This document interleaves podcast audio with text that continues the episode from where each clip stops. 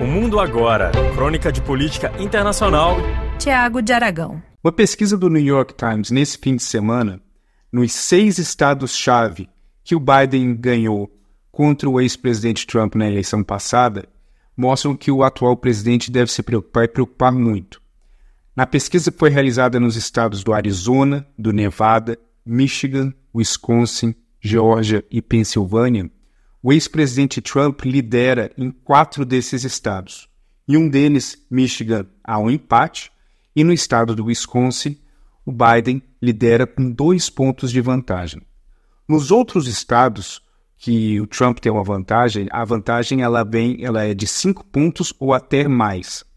Esse resultado gerou muita preocupação, ainda mesmo no domingo, e por conta da surpresa que foi para muita gente na equipe do Biden.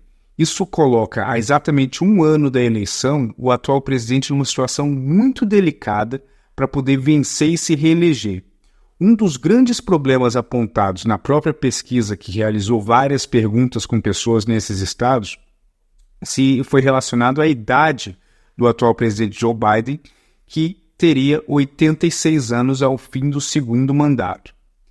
Isso é algo que gera uma preocupação muito grande, principalmente nos estados onde o Trump lidera, porque a maioria dos eleitores dizem que Biden não está apto a se manter na posição até o final do segundo mandato.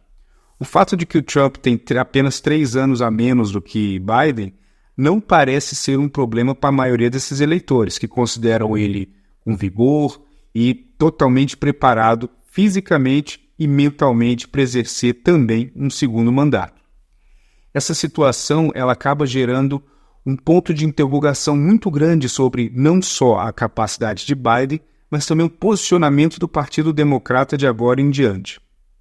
O estrategista David Axelrod, que foi o estrategista da campanha do Obama e é considerado uma sumidade aqui nos Estados Unidos na matéria da estratégia política de campanha eleitoral, ele não vê o Biden com um nome ideal. Na verdade, ele lança uma reflexão: será que o Biden está tomando uma decisão que é melhor para si ou melhor para o país?